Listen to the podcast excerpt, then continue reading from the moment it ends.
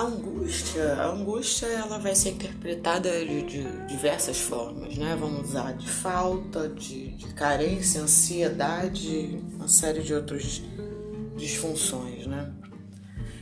Mas se a gente for reparar, a angústia é todo aquele sentimento que acomete, né? Que te afora do nada, né? Muitas vezes é, é, essa fala, o do nada, né? Nunca é do nada, né? Tudo tem um motivo de ser, tudo tem um gatilho. Se você reparar, todo mundo aponta para a garganta, né? É, é um nó na garganta. Angústia, muitas, para muitas pessoas, interpretada como um pressentimento ruim de que algo vai acontecer com alguém querido, um ente, enfim, o seu amor.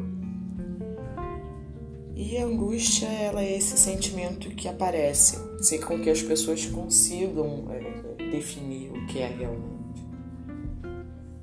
Porque nada mais, nada menos que uma energia que extrapola uma somatização. Algo que você vem ali recalcando, guardando, né? Dobrando e, e algum sentimento que você não trabalha. E uma hora ele acumula, ele cresce e ele vem à tona. Explode. É, é como se fosse um sintoma daquilo que está extrapolando. E a gente vai dizer que não sabe o que. Normalmente a gente vai dizer que não sabe o que é porque nem a gente quer admitir. É um motivo pelo qual essa angústia estourou, explodiu, aflorou.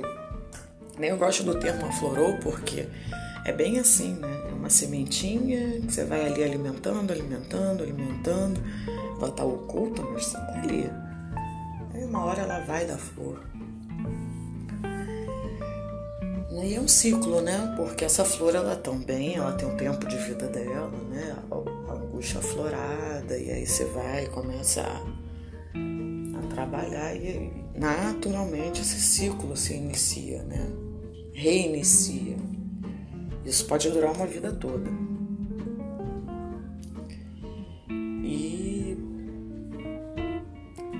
Difícil não trazer a palavra sexo e, e não associar Freud, né? Nesses momentos. É difícil é, é, não associar de forma. Bom, vamos lá. Uma das causas dessa, dessa angústia, né? Tem sim fundo sexual e muito.